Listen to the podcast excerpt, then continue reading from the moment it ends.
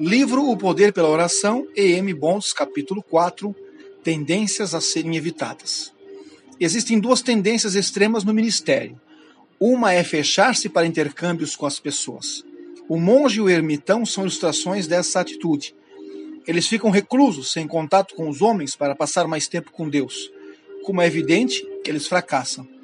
Nossa presença com Deus só tem utilidade quando estendemos os impagáveis benefícios aos homens seja para pregadores, seja para o povo, essa época não tem muitas pretensões quanto a Deus. O Senhor não é assim.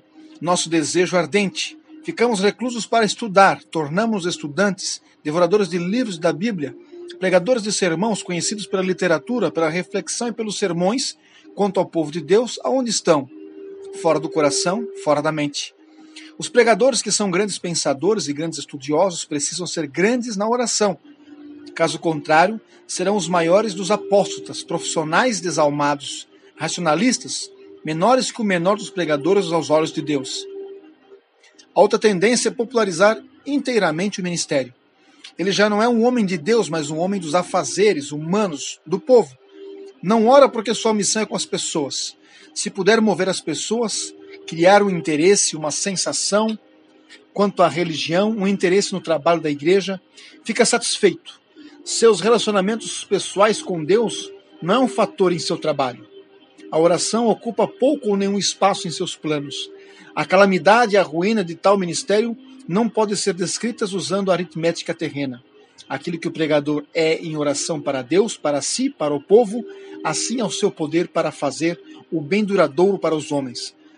Assim é a sua verdadeira capacidade de frutificar, sua verdadeira fidelidade a Deus e aos homens, para o tempo e para a eternidade.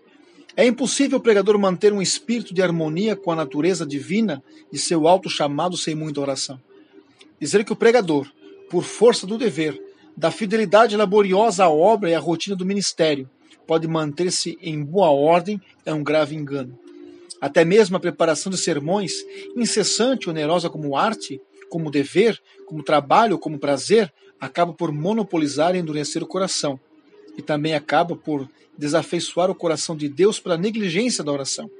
O cientista perde Deus na natureza, o pregador perde Deus no seu sermão.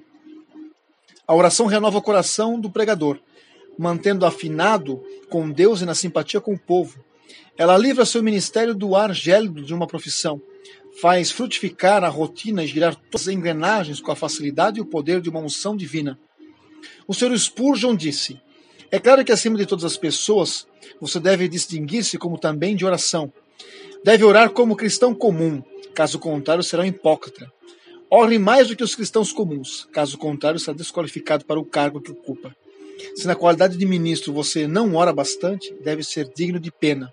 Se você for displicente na devoção ao sagrado, não é apenas digno de pena, mas também o seu povo. E virá o dia em que sentirá vergonha e ficará confuso. Todas as bibliotecas estudiosas são meros espaços vazios quando comparados ao nosso aposento recluso. Nosso período de jejum e oração no tabernáculo de fato foram sublimadas. Nunca os portais do céu estiveram tão abertos. Nunca nosso coração ficou mais perto da glória central. A oração que dá ao ministério um espírito de oração não é pouca oração harmonizada, que lhe dá um gostinho de satisfação pessoal, mas a oração precisa estar no corpo, formar a carne e o sangue. A oração não é um dever trivial que se põe de lado.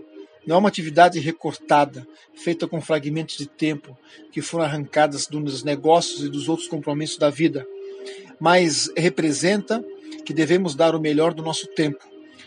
O coração do nosso tempo e também a força. Não quer dizer que o aposento recluso absorve o estudo, nem engole as atividades do dever ministerial, mas quer dizer que o aposento recluso vem em primeiro lugar, o estudo e as atividades em segundo lugar, entendendo-se que o estudo e atividades são renovadas pelo aposento recluso e ali se tornam eficazes. A oração que afeta o ministério de uma pessoa precisa redefinir o tônus da vida pessoal dela. A oração que traz colorido e inclina-se para o caráter não é passatempo agradável e apressado. Precisa entrar tão intensamente no coração e na vida quanto entram um forte clamor e as lágrimas de Cristo. Precisa extrair da alma e fazê-la adentrar com agonia de desejo como aconteceu com Paulo. Precisa ser o entrelaçamento do fogo com a força, tal como a oração do justo é poderosa e eficaz, mencionada em Tiago 5,16. Precisa ser de tal qualidade que, quando colocada no incensário de ouro e este for aceso diante de Deus, opera dores de parto e revoluções espirituais. A oração não é um tecido que foi preso em nós, com alfinetes, enquanto ficamos amarrados nas trilhas do avental da nossa mãe. Tampouco é graça dita a pressas antes do jantar, mas sim uma obra mais séria dos nossos anos mais compenetrados. Empenha mais tempo e apetite do que a mais longa das refeições ou dos banquetes mais fartos. A oração que torna a nossa pregação grande precisa ser feita com algo grande. O caráter da nossa oração terminará o caráter da nossa pregação. A oração superficial resultará em pregação superficial. A oração repusente à pregação dá-lhe unção e permanência. Em todos os ministérios que prezam o bem, a oração sempre foi uma questão a ser tratada com sinceridade. O pregador precisa ser predominantemente um homem de oração. Seu coração precisa obter um diploma na escola da oração.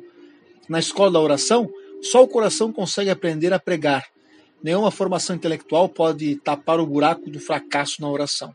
Nenhum esforço intenso, nenhuma diligência, nenhum estudo, nenhum dom pode suprir o que falta por causa do fracasso em orar. Falar aos homens em favor de Deus é algo grandioso, mas falar a Deus em favor dos homens é ainda mais grandioso. Nunca falará bem e com sucesso real aos homens em favor de Deus aquele que não aprendeu bem como falar com Deus em favor dos homens.